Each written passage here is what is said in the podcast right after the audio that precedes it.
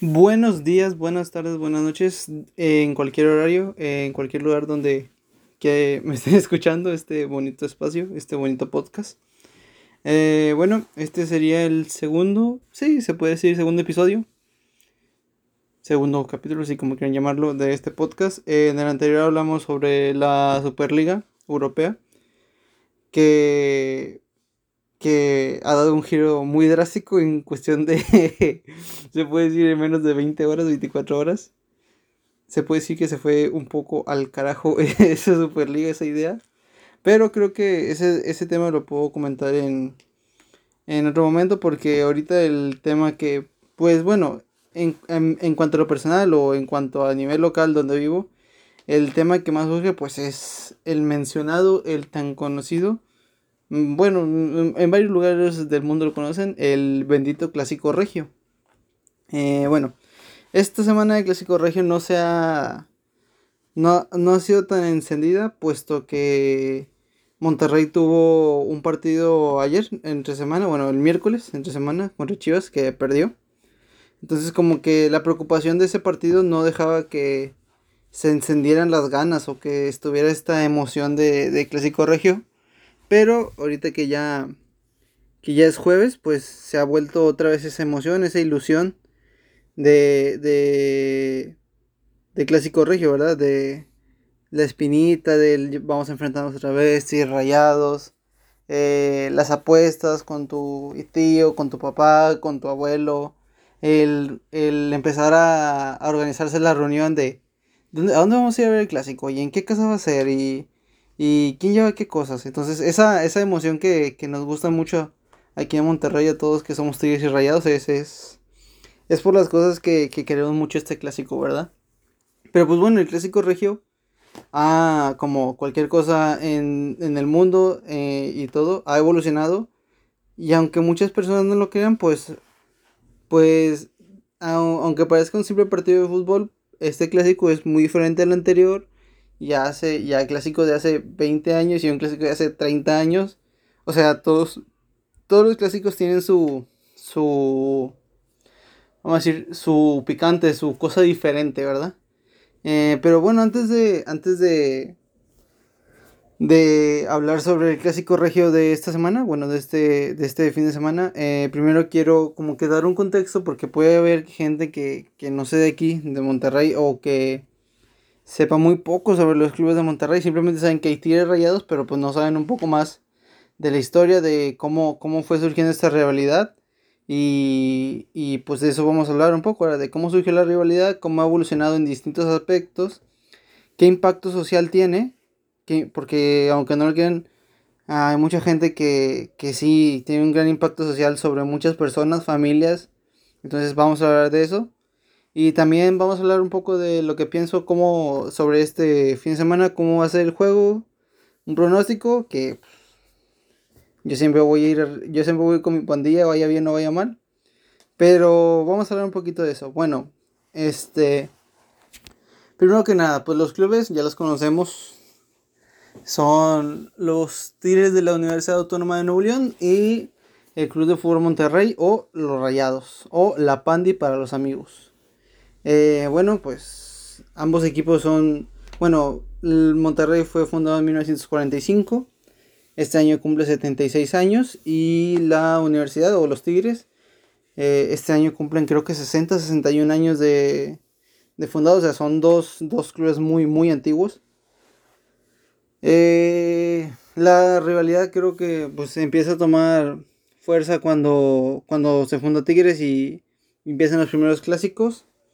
Eh, anteriormente se puede decir que obviamente los clásicos eran importantes, al igual que ahora, pero los clásicos antes no tenían una trascendencia en, en las fases finales de, de, de los torneos, ¿saben? O sea, el clásico antes de jornada 15 o de jornada 16 o dependía, o sea, dependía mucho de cómo fueran los equipos, o sea, e, ese, ese partido, el clásico, podía salvar una temporada en la que Monterrey quedaba en 14 lugar y, y Tigres quedaba en, en decimosexto o quedaba en, 12, en doceavo lugar. O sea, lugares que no, no trascendían para los dos equipos, pero el clásico, el clásico regio era un tema aparte. El clásico regio te salvaba, salvaba la chamba a los directores técnicos, a, a los presidentes de los clubes, a los mismos jugadores. Y, y hay ejemplos, hay, hay ejemplos de esos. Ahí están los clásicos.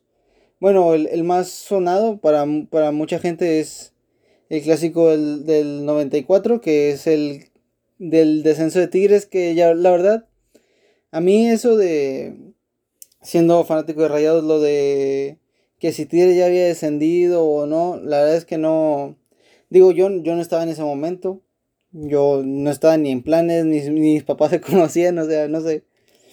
Es un, es un clásico trascendente, sí, por cómo, cómo se vivió aquí en Monterrey, por por todo lo que estaba viendo Tigres, que estaba a punto de descender o ya casi descendido. Eh, Monterrey, tengo entendido que tampoco, o sea, Monterrey tenía un buen equipo, estaba Verdirame, Salvador, tenía una buena base, pero tampoco era mucho, un equipo acá super estelar. Había perdido hace uno o dos años, no recuerdo muy bien, una final contra el Atlante aquí en Monterrey. Pero, o sea, sí era un gran contraste lo que estaba viendo Tigres y Rayados. Entonces, eso, eso era un clásico de antes y si se dan cuenta cómo ha evolucionado, o sea, un clásico de hace 20 años, un clásico de hace 20 años, pues, pues veías a Tigres peleando, peleando el descenso, veías a Monterrey a media tabla, veías a, veías que si calificaban era un milagro y el clásico, pues el clásico salvaba, salvaba la temporada, el clásico era el partido más importante luego de que durante la mayoría de la temporada se habían los jugadores habían echado la hueva o simplemente no, la calidad de los jugadores no alcanzaba. Y los clubes, pues, obviamente tendrían que ver eso, puesto que tendrían que mejorar en algo, puesto que la afición de aquí se volvió, o conforme fue evolucionando, la afición se volvió más exigente. Eh, ya no bastaba ya no bastaba con solamente ganar el clásico o, o, hacer un papel y quedar en octavo lugar, llegar a cuartos y, que te sacaran. Eso ya no valía la gente. Pero bueno, eso, el tema de la afición creo que lo voy a tocar un poco después. Me estoy viendo un poco. Bueno, seguimos con la evolución de los clubes. Bueno, o bueno, de los partidos que eran estos. Eh, hace, hace 20, 20 años, eh, hace veintitantos años de ese del partido del 94. Y si se dan cuenta, las cosas fueron cambiando, pero para bien. O sea, después de ese clásico del 94, viene el clásico de la liguilla del... Es la del 2003, la semifinal que gana Monterrey. Que es donde, donde empieza una buena historia de clásicos y, y creo que ahí mucha gente se dio cuenta que que el clásico regio ya no solamente iba a ser iba a ser para salvar para salvar el trabajo de, de, ciertas personas sino que el clásico regio se podía poner en una instancia y, y podía tener un papel más, más trascendente a nivel a nivel nacional verdad a nivel de a nivel de clubes. Luego viene después de esa del partido 2003 hay más, bueno, está la de hace poquito en 2016. Hay un, ah, sí, es el de 2016, bueno, 2017, la temporada que Monterrey pierde la final con Pachuca. Ahí hay otros, ahí son cuartos de final, recuerdo. Eh, obviamente, pues el antecedente más... Se puede decir, los antecedentes más recordados son las dos finales de que han tenido los clubes regios, que es entre que es de, de Liga y de CONCACAF, que una se la llevó Tigres y otra se la llevó Rayados. Eh, no me voy a meter en temas de cuál importa más o cuál trasciende más, porque pues, o sea, cada quien le da, le da su significado, ¿verdad? O sea, en ese momento Tigres, pues el campeonato de liga, de liga le da su, su valor, pues porque es un campeonato de liga y es, es importante a nivel nacional. Y Monterrey, cuando gana el CONCACAF, dice que también es la más importante porque, puesto que es a nivel regional, ¿verdad? O sea, a nivel, a nivel confederación. Ya eso yo se lo ya se lo dejo a, a criterio de cada quien, pero digamos que en finales van una y una, ¿verdad? En trascendencia de finales va una y una. Y eso, eso ha sido rico para, para, para el fútbol regiomontano. Pero obviamente, o sea, la pregunta es que, ¿qué hicieron estos equipos o qué han hecho bien para pasar de unos equipos que en el 94 estaban peleando, Tigres estaba peleando el, el descenso, Monterrey estaba entre entrar, no entrar a la liguilla o media tabla. ¿Qué, ¿Qué, hicieron estos equipos para, para, para llegar hasta el momento donde están y ya disputar dos finales, haber jugado varias semifinales y no volver a ese, a ese camino tan, tan negro o tan triste que es el de el, del descenso o el de pelear los últimos lugares de la tabla. Ambos equipos han, han ido por, después de sufrir como que una gran, una gran, no, no depresión, sino una gran debacle, que fue cuando Tigres, Tigres después de que descendió y ascendió al año siguiente, ese fue su punto más bajo, digamos, el descenso. Luego fue adquirido, tengo entendido, por Sinergia Deportiva, que ahorita pues en gran representación es Cemex. Y a partir de ahí el, el, club sufrió también un, una inyección de, presupuesto, una inyección de, de, interés, o sea, había alguien que apoyara al club económicamente. Aparte que, que o sea, que este apoyo económico se vea reflejado en resultado, ¿verdad? Porque a partir de ahí Tigres llegó a una final en 2002 y 2002, 2001-2002 no recuerdo contra Pachuca, aunque la perdió. Pero ya, ya, que, ya que Tigres y equipos como Monterrey llegaran a finales, significaba que se estaba haciendo algo bien. Igual Tigres tuvo ese punto, ese punto bajo del descenso y luego lo adquirió Sinergia Deportiva. Monterrey tuvo el punto de casi descender en la época en que estuvo Mohamed y aquel partido de la batalla de Puebla, que fue aquí en, en Monterrey, que después del empate 2-2, creo, o empate 1-1, no, recuerdo muy bien, eh, sufrido, sufrido, y Monterrey se salvó del descenso. Después de eso y un mal manejo, y un mal manejo tengo entendido de, de Abaco o, algunas empresas que, apoyaban al Monterrey, eh, decide FEMSA, que actualmente FEMSA, pues como muchos conocemos, son los que tienen cervecería, todo, estos, este cúmulo de empresas. FEMSA quiere gran parte de la mayor parte del Monterrey y hace también una inyección importante, una inyección importante de dinero que se vería redituado años después con la obtención del campeonato en la en el clausura 2003 y varios años después también con la con la llegada a finales, una final contra Pumas, una final contra Toluca, que lamentablemente Monterrey perdió. Pero se veía que el Monterrey ya no iba a volver a. Ya, ya no iba a regresar a, esa, a ese punto de estar peleando el descenso. Sino que a partir de ahí Monterrey se iba a convertir en un, en un equipo importante en México.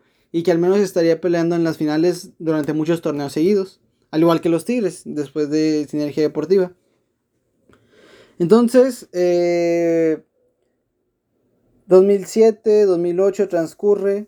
Tigres y Monterrey, aunque han sufrido estas inyecciones importantes de dinero y este apoyo de Sinergia y FEMSA, eh, siguen batallando un poco, entran a finales algunas veces.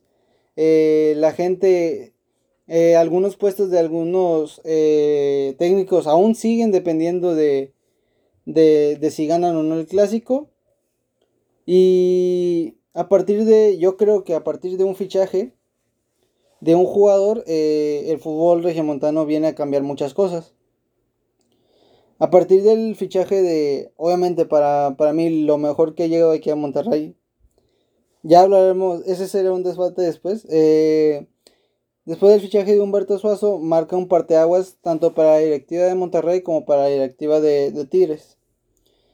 Humberto Suazo trae, viene de, bueno, chileno, viene del Colo Colo, viene como el máximo, tengo, tengo entendido máximo anotador o goleador de la historia de Colo Colo, y viene a Monterrey. Obviamente, eh, una, una, estrella de, de ese calibre se, veía muy raro que llegara a, a, un equipo, a un equipo, se puede decir, en ese momento, no tan importante o no un equipo grande como lo es el América, el Cruz Azul, Pumas. Eh, se veía algo diferente, ¿verdad? Que llegara aquí. Entonces el fichaje de Humberto Suazo trae, trae consigo pues que este, este jugador después de un año y medio mete a la final a Monterrey en 2009, en la apertura de 2009 que gana contra Cruz Azul. Eh, un año después, esta misma base con este mismo jugador de protagonista, Humberto Suazo, mete a la final a Monterrey en 2010. Y de 2011 a 2013, este, con este jugador como estrella, este, Monterrey entra a las tres Conca Champions. Gana las tres Conca Champions seguidas. Un tricampeonato que la verdad es que nadie, esperaba. Y obviamente durante ese momento, eh, Monterrey era el, gran era el gran referente favorito de, de cualquier clásico dentro de Nuevo León. Monterrey se, como que se convirtió en el, en el equipo estrella o, el equipo protagonista. Y Tigres, aún así, Tigres consiguió un título después de, tengo tenido 30 años, en 2011. Pero como quiera, Tigres seguía batallando un poco con conseguir en los primeros planos o también le pasaba algo parecido de que llegaba a cuartos de final, semifinal y, y lo terminaban sacando. Este. Pero después de. Pero después de esto, o sea, el fichaje de Humberto Suazo le dio una idea a Tigres por dónde ir. Tigres durante muchos años, durante muchos años, eh, estuvo buscando a su Humberto Suazo. Lo intentó con Lobos, lo intentó con Edson Cuña, lo intentó con otra clase de jugadores que ellos buscaban que, que se convirtieran en referente y a partir de ahí a partir de, ese, de esa persona, de ese jugador, eh, crear un equipo que, lo ayude y que campeone. Cosa que Tigres, haciendo, usando base de referencia el modelo que tenía Rayados y lo que había logrado Rayados de cada año, o de a partir de 2009 hasta 2013, Monterrey ganaba un título por año. Entonces, Tigres buscando ese modelo, ese ese jugador referente. En la temporada creo que es 2015-2016 que están, que están jugando Libertadores y que llegan al final y lamentablemente también pierden contra River. Eh, llega el francés André Pierre Guignac. Y Guignac pues se puede decir que se convirtió eh, y puso fin al plan de, de Tigres de conseguir a alguien que fuera como Humberto Suazo, alguien, un referente, un, un ídolo que que a partir de él se pudiera construir un equipo y que te asegurara títulos. A partir de 2015-2016, Tigres se, hace, se hace un monstruo y, comienza a ganar también títulos de liga. De dos títulos de liga que tiene, pasa a tener 3, 4, 5, 6. Ganan esta final de, liga, de, de Liga MX contra Monterrey, que significa un golpe un golpe sobre la mesa en, el fútbol regiomontano. Yo como, como regio y como rayo te puedo decir que da un golpe sobre la mesa. Da, es muy importante para el fútbol regiomontano. Y Tigres sigue, sigue ganando, llega a la séptima estrella. Y, y, el modelo de Tigres, este plan que ahora tiene Tigres, que es André Pierre Guignac, ahora quiere ser replicado por Monterrey, que Monterrey ha estado buscando ahora su André Pierre Guignac. Y eso yo no lo niego, o sea, eso yo no lo niego, eso yo, yo, yo soy consciente de que como fanático del Monterrey que, que hemos, hemos intentado buscar, como ellos replicaron nosotros, que nosotros tenemos a Suazo y ellos encontraron su Guiñac, a nosotros estamos encontrando, queremos nuestro Guiñac, ¿verdad? Porque pues digamos que tener a Guiñac de rival no, no es muy bonito. Pero bueno, o sea, quieres que no, estos se, se escucha raro, pero ambos, ambos ayudaron. O sea, el éxito de ambos ayudó al otro a progresar. Como debe ser todo en esta vida, que si alguien, si tu, si tu rival, si tu mejor amigo va progresando, pues eso te motiva a ti a progresar y a querer también más. Y así, uno, viceversa, están haciéndolo, están haciéndolo muy bien, la verdad, los directivos. O sea, hace 20 años, el clásico te salvaba de, de la chamba, te salvaba del descenso. Ahorita el clásico, aunque lo ganes, te pueden correr.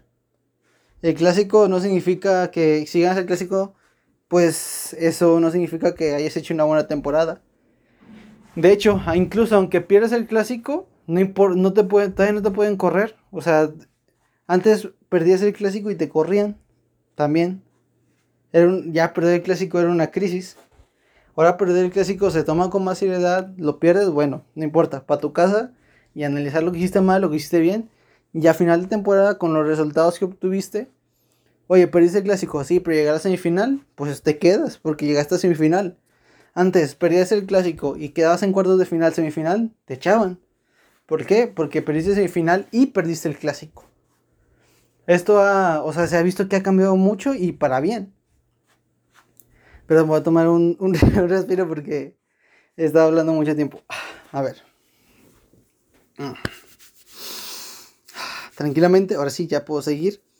Este, sí, o sea, el clásico ha evolucionado en, en ese aspecto de, en cuanto a la calidad de los equipos y a la calidad de partidos. Porque pues ya los equipos ya no los vemos peleando en la parte baja, ya los vemos siempre peleando eh, en que cuál va a estar en tercero o cuarto lugar, quién puede ser líder y quién puede ser sublíder. Eh, en esta, en los cuartos de final Tigres otra vez contra Rayados, semifinal Tigres Rayados, final Tigres Rayados.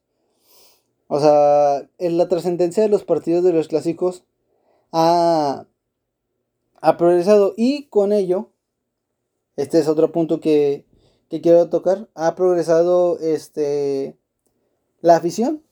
La afición ha, ha, progresado mucho también en el clásico y ha sido muy influyente para, para muchas cosas dentro de estos partidos tan, tan bonitos que se viven.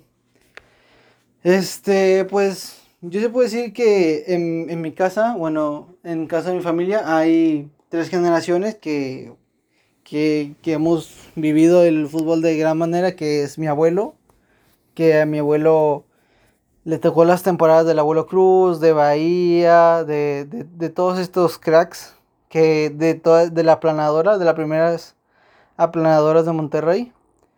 Eh, la segunda generación que es mi papá, que a mi papá le tocó eh, los equipos estos de Herbiti, Cabrito Rellano, eh, está Guille Franco, Alex Fernández, Cristian Martínez, eh, todo, todo, este, la gata, la gata que fue, estuvo en Tigres y Rayados.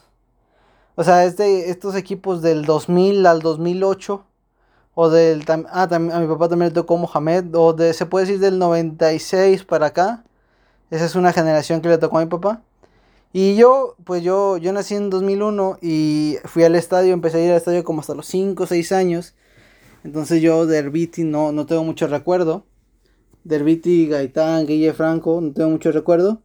Pero yo tengo el recuerdo de, de Suazo, Aldo de Nigris, Osvaldito Martínez, de William Paredes, de José María Basanta, Mier, Jonathan Orozco, Walter Ayovine, Cardoso, Chelito Delgado. Yo soy de esa generación. Se podría decir que dentro de toda la generación dorada del Monterrey. Y, y obviamente han cambiado mucho las formas de apoyar y las formas en que hace la afición eh, sentirse en un clásico regio. Eh, hacía, no sé, hacía 20, 30 años, mi abuelo me contaba 40 años, que obviamente esto que existe de libres y locos y la adicción no estaba ni pensado aquí en Monterrey. Antes, obviamente era, el fútbol era un plan familiar, era un plan de, como sigue siendo, ¿eh? un plan familiar. Pero me refiero a que no había bombos, no había estas banderas, o sí había banderas, pero no había bombos, no había cánticos, había porras, había el Monterrey, Monterrey, o sea, tipo de esos, de esos apoyos, y en el caso de Tigres también había eso, eso. Y la afición era también más, mi abuelo me contaba que obviamente se tiraban carrilla, pero a él, cuando él iba al estadio tecnológico, a él nunca le tocó vivir golpes entre aficionados. Le tocó vivir batallas campales entre, entre jugadores, pero dice que a él le tocó, creo que una o dos veces, este, ver peleas aficionados afuera del estadio tecnológico. Pero no, no más. Tampoco, antes tampoco se le daba tanta difusión a, a, la, a las peleas o lo que sea la afición. Porque antes, no sé, la afición era más reservada. O bueno, me cuenta mi abuelo que obviamente cuando, cuando perdías la gente se enojaba y te tiraban carrilla. Pero muchas muchas veces no pasaba de ahí. Aparte también dependía de cómo fuera el equipo. Si el equipo, si el equipo iba mal, pues obviamente que perder el clásico te enojaba aún más. Pero si el equipo iba bien y perdías el clásico, obviamente enojaba, pero tampoco pasaba tanto. Eh, bueno, esa época obviamente yo no la viví y yo estoy con base a lo que dice mi abuelo. Pero también yo tengo la época de mi papá. La época la época esta de las semifinales y de señal 2003, Tigres en el 2002, toda esa época mi papá dijo que sí fue un poco difícil porque la afición se volvió un poco más exigente y la afición ya no solamente le bastaba con ganar el clásico, sino que también quería que quería llegar a, o sea, quería hacer un torneo importante. Eh, eh, tengo entendido que la, la adicción entra en el 99 o así, inicios de los 2000. Los libres y locos no tengo entendido, pero supongo que también es por esos, por esos años. Y obviamente con la entrada de las barras como la adicción de libres y locos, pues hay, hay algo muy nuevo en, en, el fútbol mexicano de Nuevo León que son, son 10.000 personas o no sé cuántas personas cantando todo el partido. Y además no son canciones cualquiera, o sea, son canciones con significado. Que muchas canciones tienen significado muy bonito para el club y es de apoyo y es de, de aguante, de, de, de hacer que el equipo vaya hacia el frente, que gane el partido. Pero obviamente no se deja la rivalidad a un lado. Entonces, eh, mi papá me comentaba que los, clásicos en esa época, del 2000 al 2008, a mí también me tocó vivir alguno. Eh, la verdad es que sí eran muy intensos, que, que la afición se descontrolaba mucho, mucho, mucho, mucho, mucho, mucho, mucho, mucho. Si dependiendo del resultado del partido. Y hay muchas veces que no. Este, a mi papá más de, mm, puedo decir que más de 10 veces de entre clásicos que él iba, dice que le tocó peleas de personas agrediendo, de aficionados de rayados agrediendo a Tigres o ahí mismo en, el TEC entre preferente, la porra de Tigres estaba en preferente allá en una esquina y la porra de y los de Monterrey, muchos iban corriendo hasta preferente solamente a pegarse. Y obviamente muchas veces era por el resultado de que Tigres ganaba o Monterrey ganaba. Pero en realidad no. Mi papá no lo entendía porque hoy mucha gente seguimos sin entender esa, esa necesidad de pelearse. Porque pues como, o sea, como siempre se ha dicho, es muy choteado aquí en Nuevo León. Eh, pues yo tengo, mi tía es tigre, tengo otro, tengo creo que son tres tíos tigres, tengo primas que son tigres, primos que son tigres.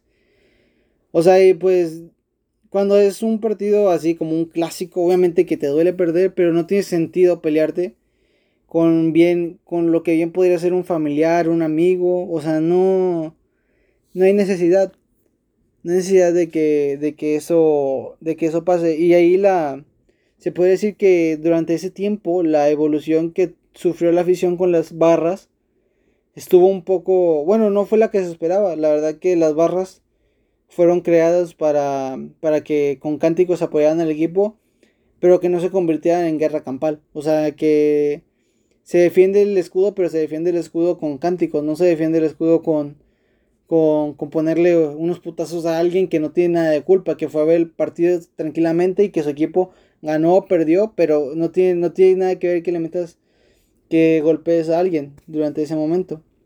Eh, de hecho, yo cuando de las primeras veces que fui al estadio viví un clásico, eh, hubo un clásico, un 4-1 que perdimos, 4-0, 4-1 que perdió Monterrey en casa, en el tecnológico. Y era el minuto 70 y 80 y el ambiente que se respiraba era de, de que algo malo iba a pasar. O sea, se respiraba de que Obviamente el equipo va perdiendo el local contra tu archirrival, el ambiente estaba mal. Este, yo de chiquito obviamente no, entendía muchas cosas, o sea, me gustaba el partido, veía, me enojaba. Pero yo, yo ese partido recuerdo muy bien que en minutos 70, 80 mi papá estaba mi papá estaba muy insistente en que vámonos, vámonos, vámonos, vámonos. Irse del estadio. Yo, o sea, obviamente como niño, o sea, ¿quién se quiere ir del estadio? Nadie. Bueno, si eres alguien que te gusta mucho el fútbol, nadie se quiere ir del estadio. Entonces, no sé cómo le hice, pero obviamente yo creo que mi papá vio mi, mi, mi pequeño, o sea, mi, mi ilusión de, de niño y no me quiso cortar esa ilusión y dijo, bueno, nos quedamos un rato más, minuto 90 y nos vamos. Claro, el problema es que yo nunca había vivido creo que era mi primer segundo clásico, pero ese primer clásico fue el 4, creo que el 4-1 fue el primer clásico que recuerdo así bien, bien, bien. Es algo triste, pero bueno. Eh, bueno, algo triste para mí. no, nada que ver. Eh, bueno, salimos, bla, bla, bla. Puerta 12 general. Eh, vamos saliendo por la reja y en la calle esa que, que, que, da vuelta al tecnológico y donde hay un estacionamiento muy grande y por general y numerado, un estacionamiento blanco, eh, van caminando dos amigos, bueno, dos chavos que le iban a Tigres, una chava, una chava que iba a Tigres y una chava que iba a Rayados, iban en pareja. Eh, de la nada eh, le lanzan una botella a un chavo, le pega atrás en la cabeza vienen como 30 estúpidos de la barra, de la adicción. Eh, le digo estúpidos porque esos, esos no son aficionados, para mí, del Monterrey. Vienen, le pegan al muchacho y, y, yo, o sea, yo como, como niño no entendía qué pasaba. Yo obviamente tenía miedo y yo me puse a llorar sin saber, o sea, porque tenía miedo de que le hicieran algo a mi papá o que me hicieran algo a mí. Eh, en ese momento, lo que hace mi papá, que la verdad fue muy arriesgado y, y todavía, todavía tengo duda, este... Eh, agarra, intenta agarrar a los, a las personas, a las chavas y los chavos que venían. Eh, los pones contra la pared y me pone a mí enfrente, me pone a mí enfrente de, de todos y me pone también como, digamos, como tipo escudo. Y a partir de ahí se unieron otras cuatro o cinco personas que, que formaban un tipo de escudo para defender a los, a los Tigres. Porque, o sea, no, no había razón para que no, no tenía cabida que le estuvieran pegando a ellos por un puto resultado que se dio. O sea, si la afición, o si nosotros teníamos que estar molestos, no tiene que ver con ellos, tiene que ver, tenía que ver con el equipo que no había jugado bien. Entonces, en ese momento yo, yo no lo comprendía. Pero obviamente, después, de, después, de ese, después de ese suceso, yo entendía que los clásicos eran, o sea, que la gente los vivía mucho, o sea, que en realidad sí importaba mucho para la gente un clásico, o sea, que, que de hecho eran capaces de, de, de de herir a otras personas, de pegarle a otras personas que, o sea, que no tienen nada que ver con el juego. Entonces, esa en esa parte creo que la evolución o la evolución en la afición de, de, la, de, la, de la etapa de, de, mi abuelo a la etapa que estamos viendo ahorita mi papá y yo, no, en cuanto a las barras, digámoslo solo, solo eso en cuanto a las barras. Y en esa época de los 2000 a 2010, no estuvo, no fue la mejor relación entre Tigres y Monterrey. Que obviamente no esperamos que todos seamos amigos porque no. O sea, o sea es una rivalidad y, y es, el, es el enemigo deportivo del otro. Pero simplemente que haya un respeto, eso siempre se ha buscado. Y creo que esto se ve punto a favor a la, a la mayoría de la afición Creo que a partir de, la, de, de unos, no sé, 5, 6, 7 años acá, de, de, de, atrás para acá, creo que en cuanto a eso hemos evolucionado un, po, un poquito más. eh, a, positivo de que mucha gente ya ya no es un tema de de, de no de vida o muerte, pero ya no es un tema tan dramático el perder un clásico, ya no es ¿cómo se dice? Sigue, sigue siendo muy buena la, la semana de clásico regio que, que arman las televisoras es muy buena, pero ya no tiene tanto tanto picante, ya no tiene ya es un poco más respetuoso, ya, ya se analiza más el juego y no se habla tanto con los colores. O sea, la gente comienza a analizar de que dicen, no, sí puede ser, puede no ser, puede ganar. Te puedes dar como decir que no eres favorito, pero creo que en eso hemos evolucionado. Hemos tenido lamentables casos como el que pasó hace poco, de lo que pasó en una caravana de la adicción allá al universitario en Aztlán que yo creo que mucha gente lo recuerda, que no, no me acuerdo muy bien si, bueno, un grupo atacó a, un, a unos aficionados tigres y no sé si recuerdan que terminó en el hospital, no, tengo, no, no, no recuerdo muy bien, creo que no falleció, o no recuerdo si falleció un aficionado de tigres. Esto de hecho lo pueden buscar, creo que fue en 2018, 2019, algo así. Eh, que ese fue, yo es el recuerdo que tengo más reciente de, lo más estúpido y de lo más absurdo que, ha habido entre aficionados. Y a partir de ahí, obviamente, en el, en el, estadio se encienden los ánimos, este... Ah, tengo entendido, o sea, yo he visto en el, cuando yo iba al BBVA, al de Rayados, he visto que se han peleado, o bueno, más que peleado, no a golpes, sino a, a mentadas de madre, como siempre. Pero creo que actualmente eh, un tigre y un rayado, bueno, siempre se han podido sentar a hablar de fútbol, pero actualmente creo que no, ya no ganan tanto los colores, o sea, ya creo que la plática es un poco más seria, la, es más amena, este, ya no, no hay completo odio hacia el otro rival, es como que, o sea, yo, obviamente, Obviamente no, no quiero que Tigres gane el clásico, pero pues, o sea, que Tigres gane una liga o así, a mí, no decir que me da igual, pero pues, o sea, yo estoy contento por mis familiares, ¿verdad? Tigres porque ellos están felices y porque, porque la han vivido muy cabronas y ahorita le está yendo muy bien. Y, y así, y ellos de vuelta conmigo, o sea, yo, Monterrey también ha tenido sus momentos macabros, así, momentos muy, muy, muy difíciles y Monterrey ha ganado y ellos se han puesto felices por mí. O sea, me refiero a eso, eso de ese respeto deportivo que debe de tener todo, todo regio. Pero también es, importante, es importante que, que, esto se, este, ¿cómo se dice? Este mensaje de respeto, este mensaje de, de cordialidad, de amistad, este, se comparta con los aficionados que son muy radicales, o sea, Entiendo que es muy difícil cambiar la forma de ver de esos aficionados que defienden mucho a su club y son muy, muy anti-tigre, muy anti-rayado. Este, pero hay que demostrarles de una manera que, que, o sea, es fútbol, o sea, es entretenimiento, es, eh, es, es una forma para, es una catarsis, es un momento en el que tú te distraes de tu trabajo, en el que tú te distraes de, de todo lo que, de todo lo bueno, lo malo que, que ha, pasado en tu semana y, lo disfrutas, ¿verdad? Lo disfrutas al 100. Tu equipo gana, pues lo disfrutas mucho más, tu equipo pierde, pues no lo disfrutas tanto, pero pues disfrutas la compañía, la compañía de tu familia, la carnita asada, la cena, las risas, ya después analizas el partido y, te, te cagas de risa con tu, con tu tío, con tu hermano, con tu primo del otro equipo, con quien sea.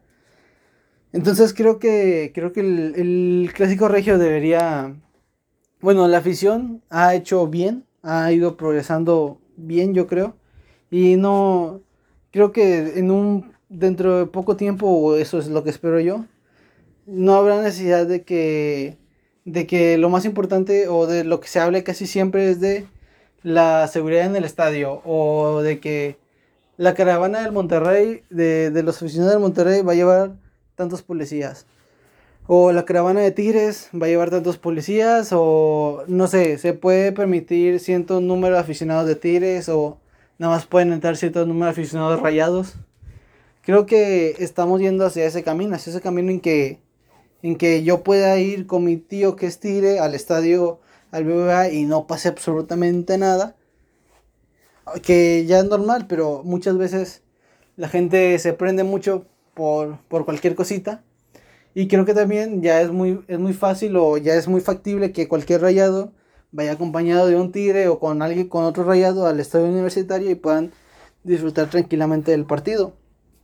Que eso es lo que muchos esperamos y que y que sabemos y que creemos que poco a poco se, se ha ido normalizando y, y que es algo bueno para, para, los equipos y que se refleje que, que tanto Tigres como Rayados o aquí la gente de Nuevo León somos la, la mejor afición a nivel nacional, ¿verdad? Y bueno, hablando de eso, de afición a nivel nacional, también quería hablar un poco relacionado esto con los aficionados de del impacto social que tiene que tienen estos equipos o tiene este partido. Este ¿A qué me refiero con impacto social? Impacto social me refiero a a lo que provoca, no sé, en, ciertas, en cierto grupo de personas, hasta en ciertos, en la política, en el grupo, en los grupos económicos, etc. Eh, o sea, mucha gente, aunque no lo crean, este, en el tema, voy a meterme un poco el tema de la política, que es algo que estoy estudiando actualmente. Este, mucha gente que un candidato, un diputado, un senador, sea del equipo que... sea de un equipo cualquiera, es muy importante para mucha gente. De hecho, puede... se escucha muy absurdo, pero el que el senador, el diputado, el alcalde sea tío o rayado, puede, puede determinar, determinar si votan por él o no. Y parece una mamada, perdón por la palabra que uso, pero la verdad es que eh, parece una estupidez, pero no lo es. Recuerdo muy bien durante el sexenio, ¿quién será? ¿De quién era? No recuerdo si, bueno, durante la gobernatura de Medina, eh, mi abuelo no, no, no sé, me platicó algo así, algo de que Medina, no sé si era tigre rayado, creo que era tigre, o no recuerdo qué gobernador era, pero mi abuelo me dijo que más de, más de dos o tres veces no ha votado por un candidato por, por, ser, por ser tigre. Y eso a mí, a mí me, dio mucha risa, pero para mí era un argumento muy tonto. Pero aunque no lo quieran, hay mucha gente que puede pensar así. Eh, ejemplo de esto, me voy a ir un poco al plano internacional. Este, que tal vez mucha gente no lo sepa. Bueno, mucha gente yo creo que conoce, bueno, conoce el equipo Boca Juniors uh, de Argentina. Bueno, este equipo hace creo que dos, tres años tenía un presidente que se llamaba Gustavo Macri, que tal vez con este nombre ya le, o bueno, no sé Gustavo, pero bueno, sí, Macri. Este, creo que este hombre, nombre le suena a mucha gente. Bueno, de presidente del club Boca Juniors, de ahí se postuló a ser presidente de, Argentina. Algo que, pues, o sea, aquí en el fútbol estaría muy raro. O sea, imagínense que el presidente, este, Emilio Azcárraga del América, se postule para presidente de, la nación y gane. Es como que está muy raro, ¿verdad? Bueno, ahí está el impacto social que puede, que puede tener un, un partido como estos, como el clásico. O sea, Imagínense, si en la política puede, puedes ganar una elección con tal de ser el presidente de cierto club, pues obviamente él, se puede decir que obviamente un partido, un clásico tiene un gran impacto social. O sea, para mucha gente el, clásico, si, perderlo o ganarlo significa mucho. Para la gente que va a trabajar, eh, ganar el clásico significa que puedes, aquí en Monterrey, significa que puedes tirarle carrilla al que perdió. A la escuela igual vas. Puedes tirarle carrilla al que perdió durante toda semana. No hay pedo. Se la puedes tirar, puedes hacerle carrilla. Eh, significa que pierdes apuestas. Hay gente. Bueno, yo, yo nunca he vivido algo así, pero hay gente que ha sido capaz de apostar carros, ha sido capaz de, de apostar una gran cantidad de dinero en un partido. O sea. Entonces, el impacto social que tiene un, un, un, partido como estos, pues aunque nos parezca muy tonto y aunque haya mucha gente, ah, es solo un partido.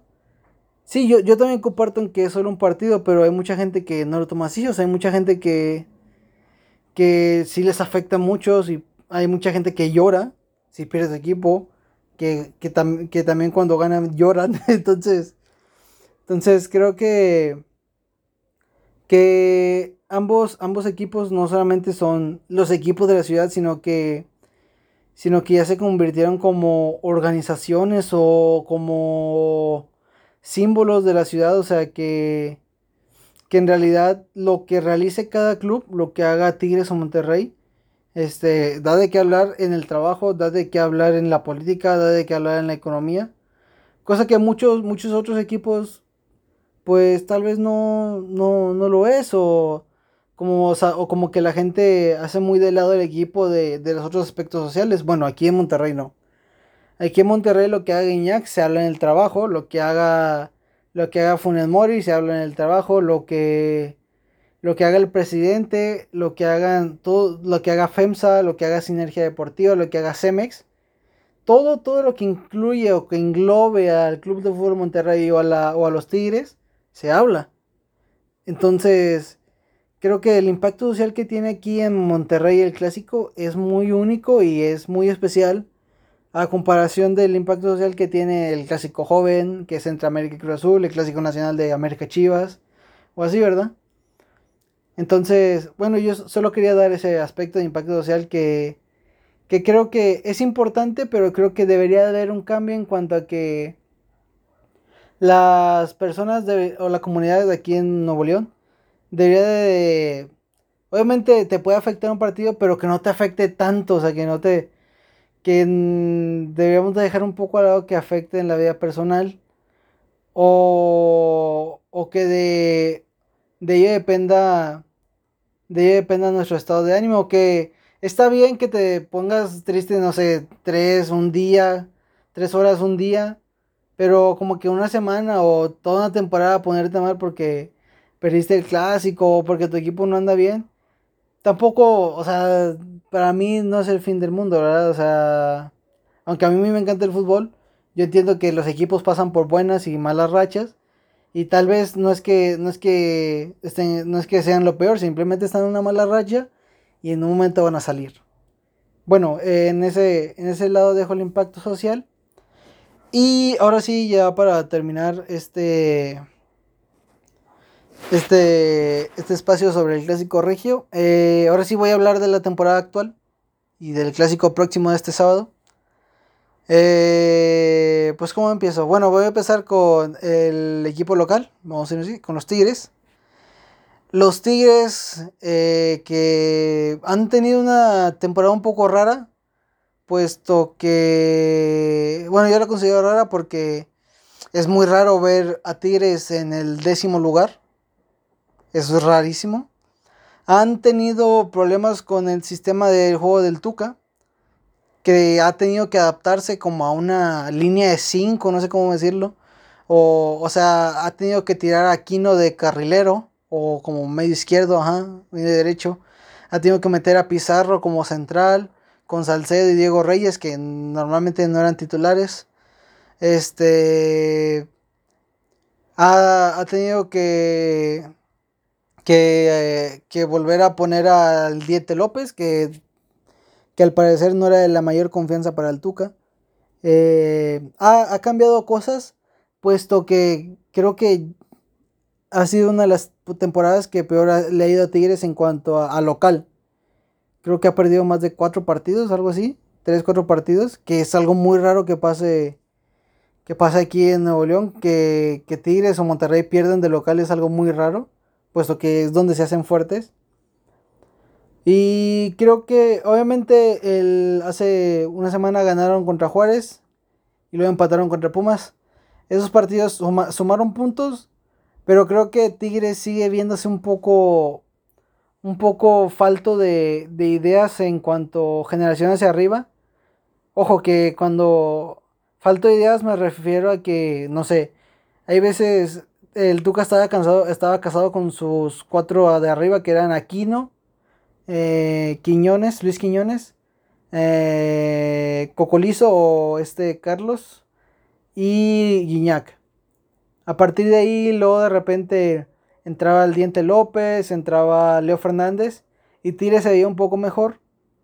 Pero aún así, en el partido contra, contra Juárez y en el partido contra Pumas, aunque sumaron en los dos partidos y, contra Juárez ganaron, se veía un poco falta de, de ideas de Tigres, un poco más de soltura. El equipo de Tigres se ve muy mecanizado, o sea, sus movimientos los tienen muy estudiados. Y no los culpo, o sea, son más de son más de 10 años con un mismo, con un mismo técnico y son los, o sea, son más de 10 años con los mismos movimientos. Bueno, en caso de Guiñago, aquí no, son más de 4 o 5 años con los mismos movimientos, o sea, Guiñac a la banda, desborde, o desborde o al centro. Uh, centros hacia Carlitos, uh, hacia Cocolizo, uh, o sea, hay muchos, hay muchos mecanismos que, que Tigres tiene que el equipo ya no, parece no tener soltura, sino que todo lo hacen como robots, lo hacen programado. Yo lo veo así los partidos que he visto. Entonces cuando entra el Diente López o cuando entra Leo Fernández, cambia la cara porque estos dos no tienen movimientos eh, predeterminados o mecanizados. Estos crean según va, va, va trascendiendo el partido y conforme ellos piensan que pueden ayudar al equipo.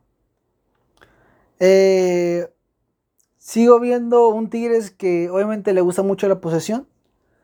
Eh, obviamente Tigres sigue siendo Tigres, sigue siendo peligroso.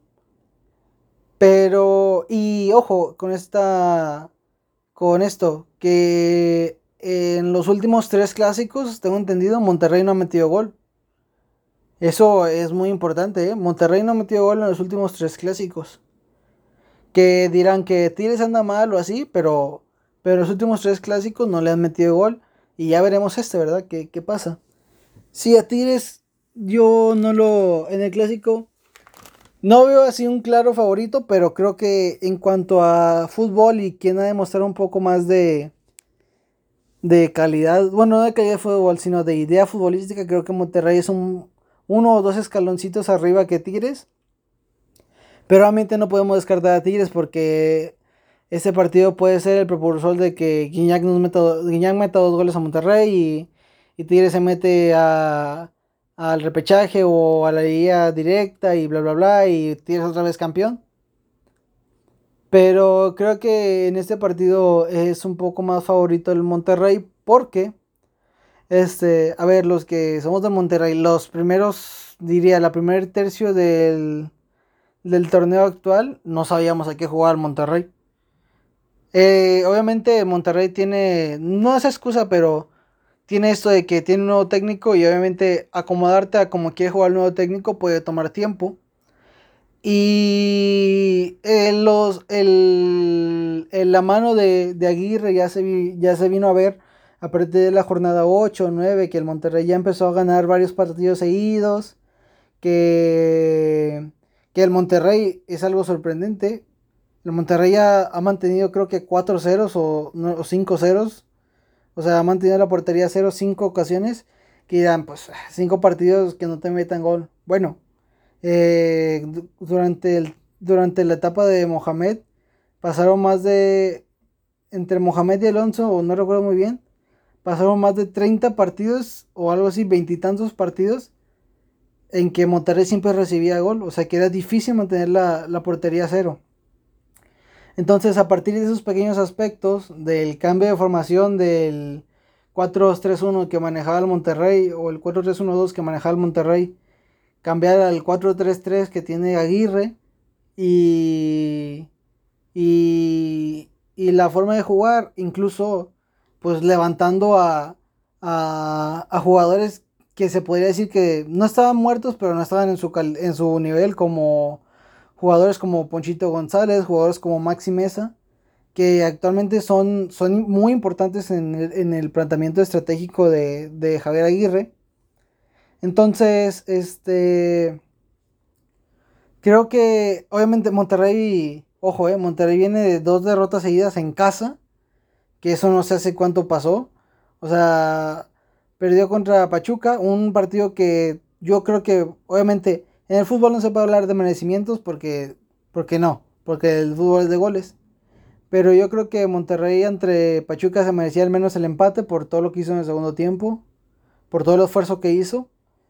Eh, y contra Chivas, eh, Chivas puede ser que sí, sí se merecía la derrota porque Monterrey regaló todo el primer tiempo con los dos contenciones que tenía, que puso Aguirre, que son Cranevite y, Craneviter y Celso Ortiz. Pero por lo demás, eh, esta temporada pues ha, relativamente ha sido buena. Monterrey le ganó al América, ganó en Toluca, que eso hace 15 años que no pasaba, ganar allá al Toluca en Toluca. Ha sido muy importante, yo creo que ha sido un ambiente anímico. Uh, Monterrey está en cuarto de final de CONCACAF. Eh, mostrando un fútbol, yo creo que muy organizado, eh, un 4-3-3 que da mucha posibilidad a, los interiores, sobre todo a Charlie y a Ponchito, de, participar mucho en el juego, de, que ellos son muy clave en el, en el momento de, de, de, de hacer los pases, de dar asistencias, de habilitar a los compañeros. Y está obviamente el tema de Funes Mori que lleva nueve goles y que está nada de... Está un gol, que lo va a hacer en cualquier momento. Está un gol de, de, superar la marca histórica de 121 goles de Suazo. Eh, yo creo que si el Monterrey... El Monterrey encuentra al menos el juego que hizo contra Pachuca y, y contra Toluca. O sea, si se encuentra otra vez, creo que Monterrey puede puede hacer daño en el... Puede hacer daño a Tigres. Creo que es el favorito, pero como digo, por muy poco, por dos... A pesar de que, a pesar de que ha perdido los últimos dos partidos, pienso que es el favorito. Por lo que digo, por, la forma de juego que tiene un poco más de idea ahorita que, Tigres. Eh, pero va a estar. Va a estar muy interesante, la verdad va a estar muy interesante. Eh, los dos equipos tienen que salir a ganar. Monterrey para, para clasificarse de manera directa a liguilla en este formato, un formato de mierda que tiene la Liga MX. Pero bueno, ese ya ese será tema para otro día si, si es que siguen con este formato. Eh, está buscando asegurar su lugar en repechaje o meterse un poco más arriba en la tabla. Entonces hay, hay, hay condimentos demasiado buenos para, para ver el partido. Eh, yo creo que... Pronóstico. Mi papá creo que dijo 2-1. Y yo me voy a ir con un 3-1 favor Monterrey. 3-1. Ah, la verdad es que, o sea, sí, sí, sí confío en que Monterrey haga un buen partido. Me estoy jugando, la verdad me la estoy jugando mucho con un 3-1, pero pero bueno, ya veremos. Eh, puede ser la noche de Tigres y al final los que nos metan tres son ellos. Eh, pero bueno, hay que, hay que, hay que dejarlo así. También, esta, bueno, el 3-1 que digo yo es muy, siendo muy, muy positivo de Monterrey. Pero yo creo que no deberían descartar, mucha gente no debería descartar un empate a cero o un empate a uno, ¿eh? Porque puede que Puede que sea un, clásico un poco apretado en medio, porque a los dos, a los dos entrenadores les gusta ganar el medio campo. No sé, depende de mucho. El 3-1 se los digo como, como muy aficionado al Monterrey, como muy, como muy fanático. Y el 1-1 se los digo como alguien que, que, que, está pensando un poquito más en cómo están jugando y la actualidad. Pero sí, no, es un muy buen partido, como, los, como siempre un clásico siempre va a ser un muy buen partido entretenido. Y que lo disfruten, que, ya va a haber gente en el estadio, que es un ingrediente muy bueno. Aunque sea en el de Tigres, a mí, no, a mí, me, gusta ver, me gusta ver gente en el estadio. Y pues eso es todo, la verdad que el clásico es y seguirá siendo muy importante aquí en Nuevo León. Eh, no, no la temporada de Tigres o no salva la temporada de Rayados si lo ganan, así que y tampoco hagan dramas o alguien haga muchos dramas y pierden o ganan. Es un simple partido. Se puede enojar, pero no se enojen con nadie más. Enójense con el equipo y ya. Se acabó eso. Y bueno, eso es todo por el día de hoy.